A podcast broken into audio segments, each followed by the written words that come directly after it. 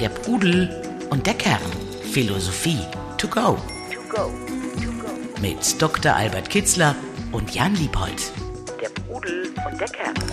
Hallo und herzlich willkommen bei der Pudel und der Kern, liebe Zuhörerinnen und Zuhörer. Wir sitzen hier gemütlich zusammen. Äh, der Herbst ist angebrochen, die Blätter werden gelb. Albert, bist du trotzdem gut drauf? Ja, die sind ja sehr schön, diese Farben, die man da sieht, gerade wenn die Sonne rauskommt. Also ich liebe das, das ist wunderschön. Das freut mich zu hören. Albert, ich starte heute mit einem kleinen Geständnis über ein Gefühl. Äh, ich gebe zu, ich bin manchmal neidisch auf dich, beziehungsweise auf deine Gelassenheit. Dieses Gefühl, äh, neidisch auf jemanden zu sein, hat das auch manchmal ein fortgeschrittener Philosoph? Ich, ich denke ja, ich kenne mal nicht alle Philosophen, aber ich denke auch Philosophen sind Menschen und es gibt ja auch Philosophen, die sich nicht mit praktischer Philosophie beschäftigen und möglicherweise dort äh, Laien sind und vielleicht auch nicht das ganze Instrumentarium kennen, wie man über den Neid überwindet. Und das ist vielleicht auch gar nicht ihr Erkenntnisinteresse und vielleicht leiden die unter Neid. Als ich studiert habe, war das mit ein Grund, warum ich da nicht an der Universität geblieben bin. Nach äh, Abschluss des Studiums der Philosophie hatte ein Angebot, aber das kam mir alles so muffig vor, so menschlich und gar nicht so wie meine Ideale Sokrates, die, die da rumgelaufen sind. Und das hatte sicherlich auch viel da mit solchen Affekten zu tun, die ich da bemerkt habe, wie Neid und äh, Konkurrenz und Streit oder Auseinandersetzung. Fand ich eigentlich alles sehr. Also um, um wissenschaftliches Renommee, was man, was man ja, sich gegenseitig mhm. nicht gegönnt hat. Mhm. Mhm. Also äh, wir sind direkt eingestiegen. Es geht heute um das große, manchmal auch etwas peinliche Gefühl des Neids. Also es geht um den Neid, ein Affekt, den eben auch schon die antiken Philosophen gut kannten, ähm, häufig im Zusammenhang mit Missgunst, Eifersucht, das sind so verwandte Gefühle und Affekte, denke ich. Trotzdem ist es etwas, was mit dem sich auch die Psychologie ähm, sehr stark beschäftigt. Was glaubst du, wo ist so der Ursprung des Neids? Ist, ist das etwas, was dem Menschen angeboren ist, um ihn am Laufen zu halten, um ähm, äh, sich für ausreichend Ernährung äh, zu sorgen? Wenn ich da jetzt an unsere Vorfahren und bis hin zu den Primaten denke, von denen wir möglicherweise abstammen? Nein, das glaube ich nicht. Ähm, also worauf der Neid immer zurückzuführen ist, ist äh, eine Bedürftigkeit, ist immer ein Zeichen der Bedürftigkeit. Man, man möchte etwas. Da könnte man natürlich dran denken. Das ist natürlich so, denn wir haben ja, äh, wir laufen durchs Leben und äh, befriedigen mindestens unsere Grundbedürfnisse und aber dass man das mit anderen sich da vergleicht und sagt, der andere hat das ja und ich habe das jetzt nicht und entwickelt daraufhin so negative Gefühle. Ich glaube, das, das ist nicht natürlich, das muss nicht so sein, sondern das hat mit was anderem äh, zu tun. Äh, ja, mit einer Haltung zum anderen Menschen, vor allen Dingen auch mit einer Haltung zu sich selbst. Also das Gegenteil von Neid ist ja, oder sagen wir mal so, der Mensch entwickelt ja keinen Neid, der selbstgenügsam ist. Also der der sich selbst genügt im Grunde, der seine Lebensfreude aus sich zieht, die Grundbedürfnisse befriedigt, aber im Grunde, Großen und Ganzen sein Wollen nach außen sehr beschränkt hat oder sich dem, dem Glück ein Maß gesetzt hat, ich brauche das, das und das und das und das nicht. Aber der Neider, der, der, dem fehlt immer was. Und der Ziel eigentlich einer, Philo, einer philosophischen Ausbildung der Persönlichkeit ist eigentlich zu einem Punkt zu kommen, wo man innerlich sehr unabhängig ist und wenig braucht. Reich ist, der wenig braucht oder der nichts braucht. Mhm. Nicht der tatsächlich reich ist und immer noch mehr will. Also davon bin ich auch überzeugt, dass ähm, viele Situationen, auf die man neidisch ist oder die man auch gerne hätte, dass die möglicherweise in der Realität gar nicht so erstrebenswert sind. Trotzdem glaube ich, dass das, wovon du jetzt sprichst, natürlich auch der Idealzustand ist, ne, wo man irgendwie vielleicht am Ende vieler Übungen hinkommt. Aber meine These wäre schon, dass 99 Prozent aller Menschen mindestens äh, ein, zweimal täglich echten Neid empfinden. Also mir geht's zumindest so, also was ist Neid? Also wo fängt, wo fängt Neid an und wo fängt sowas an wie, ach, das fände ich auch schön, das möchte ich auch haben.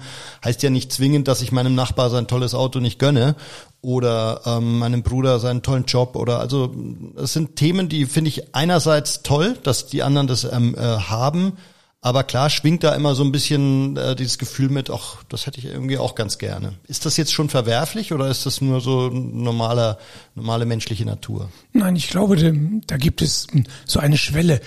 Aristoteles hat von allen Tugenden mal gesagt, das liegt immer in der Mitte.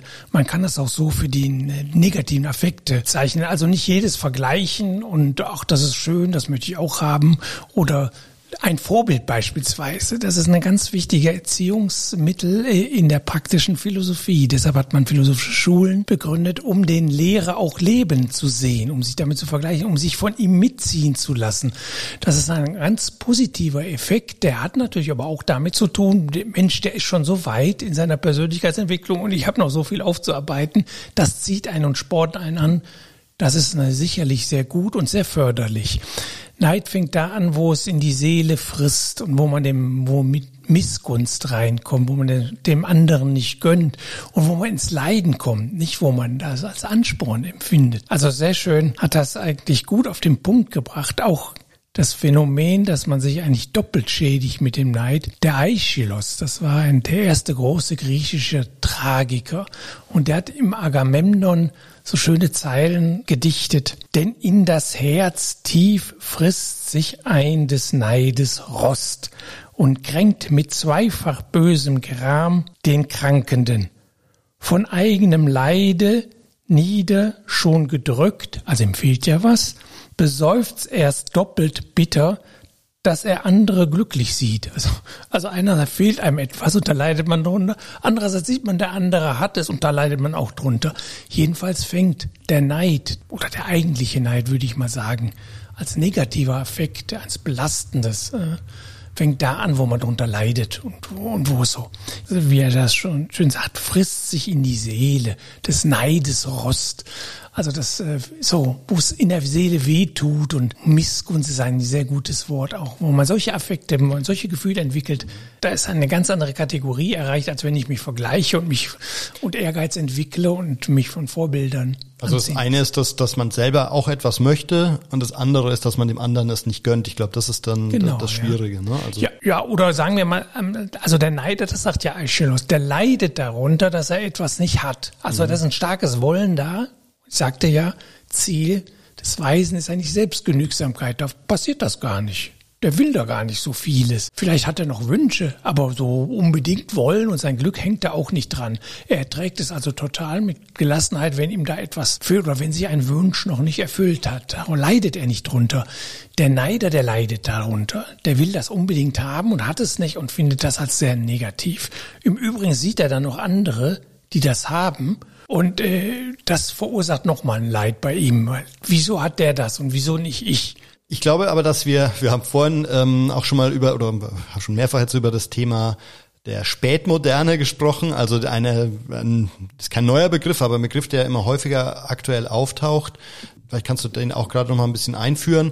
Ähm, aber wir äh, haben da das Phänomen äh, des Social Media beispielsweise, also dass ähm, wir mittlerweile Plattformen und ähm, Techniken, Technologien ähm, uns umgeben, wo dieser Vergleich noch ganz stark gefördert wird. Also diese und dann in, in der nächsten Konsequenz eben vermutlich auch der Neid stark gefördert wird, wenn man sieht ähm, auf ähm, Facebook, Instagram, was für einen tollen Urlaub der andere gerade verbringt, ähm, wie toll sein Arbeitstag war und also das ist ja, das sind, glaube ich, wichtige Katalysatoren für Neid und Missgunst möglicherweise. Ja, in der Tat. Von Soziologen ist es aber auch behauptet worden, dass unsere moderne Gesellschaft diesen Neid produziert. Also eine Enttäuschungsproduktion durch die Allgegenwärtigkeit von Vergleichstechnologien. Mhm. So hat das ein Andreas Reckwitz, ein Soziologe, mal formuliert. Also Neid hat immer mit Vergleichen zu tun und das ist natürlich in unserer modernen Gesellschaft sehr aktuell, sehr akut geworden durch die sozialen Medien und äh, durch eine Zunahme des sich Vergleichens oder sich gut Darstellens und der Allgegenwärtigkeit von solchen ja, Vorbildern oder von solchen ja, Biografien, die da die häufig ja gar nicht äh, zutreffen, ne? die man aber die man so ins Netz stellt von sich, teilweise auch um sich selbst zu beruhigen oder um sich selbst schön zu reden und dann äh, andere dann äh, brechen in Neid aus. Aber es ist interessant, dass schon Rousseau, also 200 Jahre vorher, eigentlich schon bemerkt hat oder gesagt hat, dass der Neid eines der Hauptprobleme des modernen zivilisierten Lebens ist. Also das sich vergleichen. Er hat das insbesondere Ungleichheit im Besitz darauf bezogen und dass diese Ungleichheit dazu führt, dass man sich mit anderen ja stark vergleicht, Frustrationen erlebt und das also schon vor 200 Jahren hat er das als einen Hauptproblem der modernen Zivilisation oder der Zivilisation bezeichnet. Aber das ist sicherlich äh, akut geworden durch die modernen Technologien. Ich glaube ja, dass überall, wo Menschen zusammen sind, ähm, diese Mechanik des Neids oder des sich Vergleichens automatisch entsteht. Auch sicherlich in der Vergangenheit äh, hat sich halt nur auf andere Objekte bezogen. Äh, früher waren es keine Ahnung, der, der Fang, äh, welches Mammut war größer, was ich gefangen habe.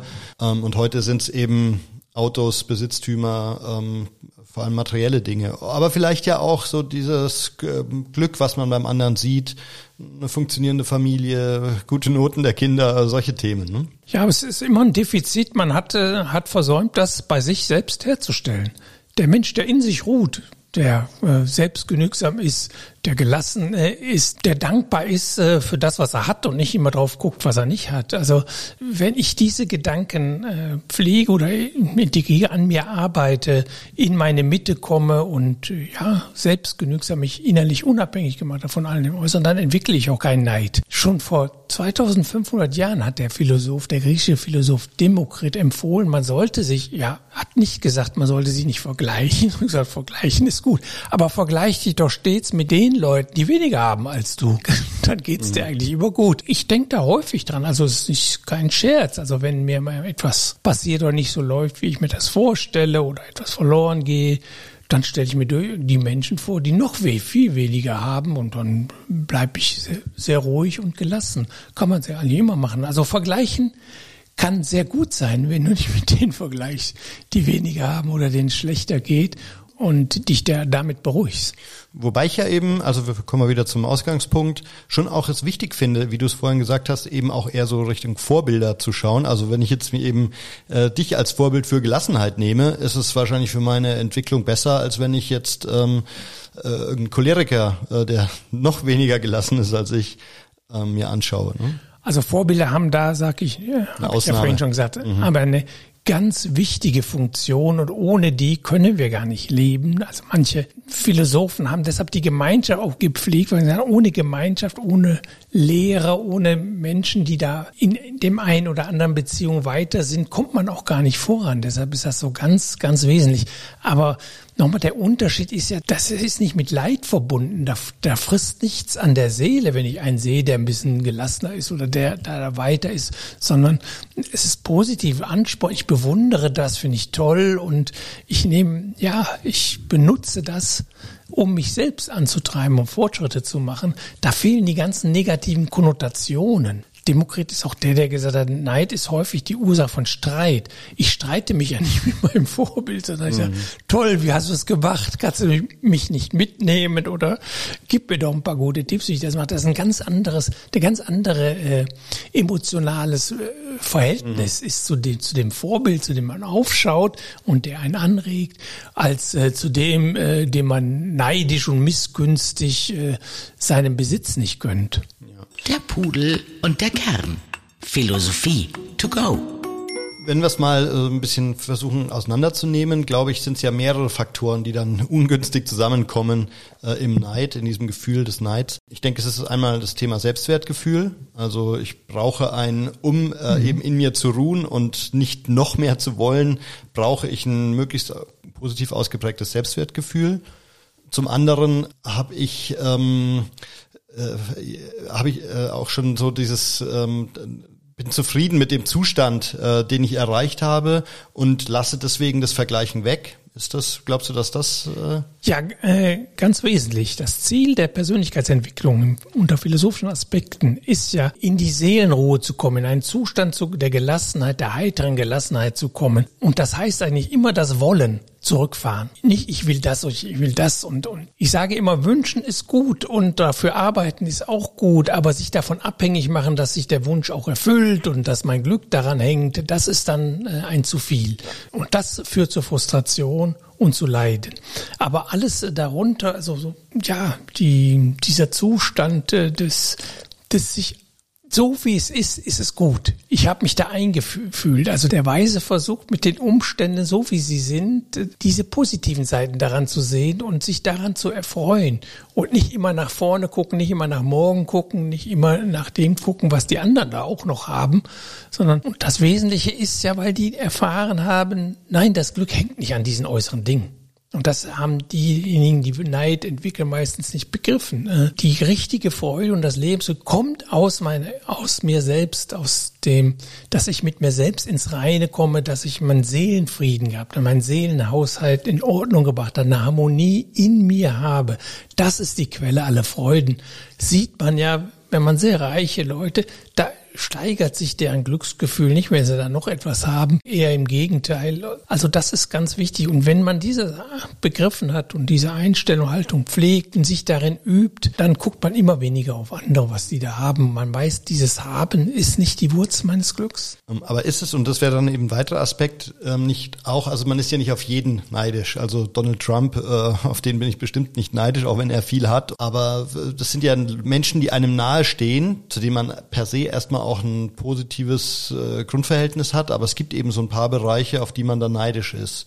Ähm, ich glaube, in Geschwisterkonstellationen ist es auch häufig so, dass da eben so eine Rivalität ähm, im Verhältnis implementiert ist. Also ich war früher auch neidisch, also ich kenne das Gefühl sehr gut, aber das ist immer, immer schwächer geworden. Also heute, ich benutze das Wort in Bezug auf meine Person nicht mehr. Also ich denke auch nicht mehr so. Ich denke, schön, dass er das hat, aber ich eigentlich habe mich so eingerichtet in der Welt, da fehlt eigentlich nichts mehr. Also diese mhm. Bedürftigkeit ist eigentlich nicht mehr da. Äh, ich wünsche mir nur, dass es so bleibt, äh, wie es ist. Äh, aber ich bereite mich auch seelisch darauf vor, übrigens, dass es auch schlechter werden kann, müssen wir ja jetzt durch die aktuelle Situation und so ohnehin darauf einstellen, dass man da auch Rückschritte macht in dem äußeren Besitz oder in dem Wohlstand, den man da hat.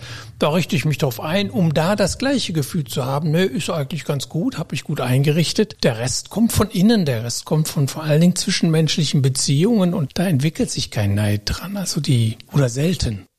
Sag mal so ein paar Beispiele, wo du sagst, da äh, reißt sich manchmal vielleicht doch noch. Also vergleichst du dich beispielsweise, du bist ja als Autor, das ist glaube ich ein wichtiger Faktor in, deinem, in deiner beruflichen Entwicklung. Gibt es andere Autoren, wo du sagen würdest, mit denen vergleichst du dich zumindest oder empfindest sogar ähm, hin und wieder Neid, wenn der, wenn da jemand einen Bestseller landet? So würde ich das nicht bezeichnen, aber ich kenne das. Es poppt da irgendwie was auf, also als wenn der Neid, der kurz mal meldet bei mir im Inneren, ach toll, der guck mal, wie viel Bücher der verkauft oder äh, wie wie viel Einladungen bekommen und welche tolle Podcasts er macht oder äh, oder Sendungen und oder wie häufig er im Fernsehen ist oder wie auch immer. Mhm. Da merke ich, da, da ist so, so ein Ruf, ich höre den schon da, der da in der Seele, aber nur ganz leise und er ist auch ganz schnell wieder verschwunden, weil die Ratio ist schon, sobald ich den entdecke, sag, was machst du denn? Also wenn der, die Vernunft ihn sofort überredet, sich aber schnell wieder in seine Hunderhütte zu verziehen, denn äh, das, das bringt alles nichts oder das macht nichts und ich was will ich denn noch mehr? Ich weiß doch, äh, ich bin in einem Zustand, der schön ist und äh, ich möchte mir gar nichts anderes vorstellen und ich möchte auch nie nichts beneiden. Ich bin sehr, sehr glücklich mit dem, was ich habe und es muss nicht mehr werden. Es kann sogar noch weniger werden, dann verliere ich nichts von meinem Vogelmut. Wenn wir jetzt mal schauen, was könnten, also sind ja eben leider bei weitem noch nicht alle und inklusive mir so weit wie du, ähm, was könnten Schritte sein, äh, mit denen man eben Neid noch konsequenter überwinden kann. Du hast ja, glaube ich, auch so ein paar Übungen ähm, in deinem Buch Denken heilt, habe ich da so ein paar Übungen gesehen, wo du sagen würdest, ähm, man muss es eben immer auch wieder relativieren, ähm, ein positives, zu dem, was man hat, ein positives Verhältnis aufbauen. Kannst du da ein, zwei Übungen mal benennen, die du empfehlen würdest? Das Wichtige hast du ja schon genannt. Also man sollte äußere Güter äh, relativieren, also in ihrem Wert sehr runterfahren. Am besten so, dass man sagt, eigentlich haben die gar keine Bedeutung für einen glücklichen Lebenszustand. Sind die Grundbedürfnisse erfüllt, liegt der Rest bei mir äh, nicht in den äußeren Dingen. Das ist ganz eine ganz wichtige äh, Sache, dass man immer wieder diese äußeren Verhältnisse, das müssen nicht nur Gegenstände sein, auch die Verhältnisse, die man lebt, sehr relativiert. Sie haben nur einen sehr geringen Einfluss auf äh, mein Wohlgefühl, auf meine Freude am Leben.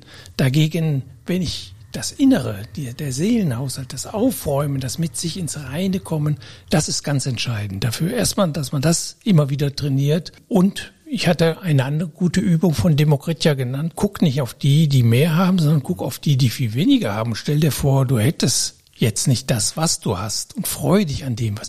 Konzentration auf das, was da ist und jedes Mal eine Freude entspüren, in sich wachrufen bei jedem Glas Wein, bei jedem guten Essen, bei jedem Moment des Zusammenseins mit einem Menschen, der einem nahe steht, sich bewusst machen, ach wie schön ist, dass ich hier im Moment sitze, mir tut nichts weh und wir unterhalten uns. Also diese Konzentration auf das, was da ist und wegkommen äh, von dem, was nicht da ist und seine Wünsche selbst auch zurücknehmen, zurückfahren oder sie nicht so tief in sich eindringen lassen. Epiktet sagte mal, liebe nie ein Ding so, dass du es nicht verlieren kannst. Also auch in seinen Gefühlen zu anderen Dingen, seine Wünsche auch ein bisschen, ja, relativieren. Also wenn ich mir jetzt etwas wünsche, sage ich mir, ich wünsche mir das und wenn ich es bekomme, freue ich mich.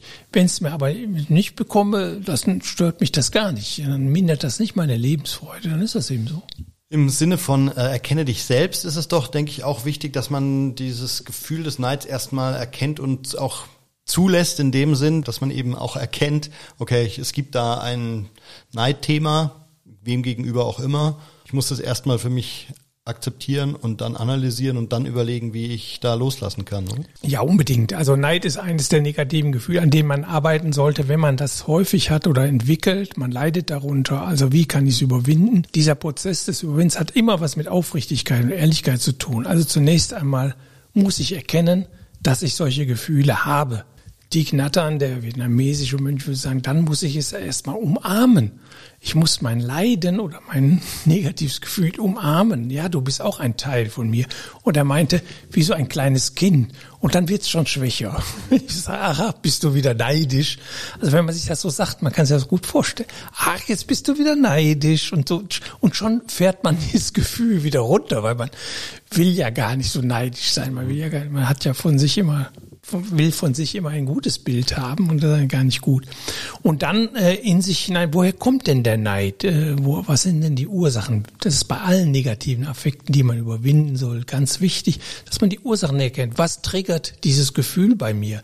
Was, welche Erfahrungen, etwa in meiner Kindheit oder so, haben dazu geführt, dass äh, wenn ich etwas sehe, dann Neid entwickle, das haben wollen entwickle und Missgunst entwickle, dem anderen das nicht gönne. Was liegt dem zugrunde für ein Muster? Und habe ich das mal erkannt, deshalb erkenne dich selbst, habe ich das erkannt, dann habe ich die Mittel in der Hand, es zu überwinden. Aber ich muss, äh, ich muss da schon tief in mich hineinschauen. Äh, und abschließend ähm, habe ich zumindest in der Vorbereitung gelesen, dass das Thema Meditation auch ganz gut helfen kann bei der Bekämpfung von Affekten.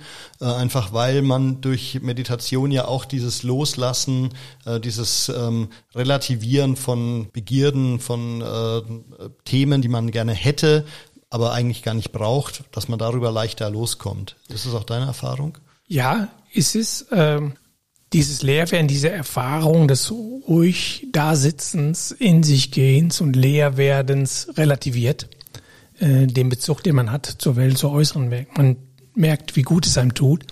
Aber was ich auch praktiziere oder auch empfehlen kann, ist in der die Meditation jetzt nicht zum Leerwerden benutzen, das Denken anhalten, was ein wichtiges Motiv ist, sondern man kann auch meditieren kommt ja aus dem lateinischen Meditatio, Meditari, äh, das ist auch Nachdenken, also besinnen. Man kann also auch das Gegenteil denken. Also man kann, wenn man sich hinsetzt und so, heute war ich neidisch, ich habe den, ich weiß doch, dass das ein, kein gutes Gefühl ist. Lass doch los, was nutzt der denn, wenn du das hast, was, der, was du beim anderen bei, du weißt doch, das ist nicht wichtig für dein Glück.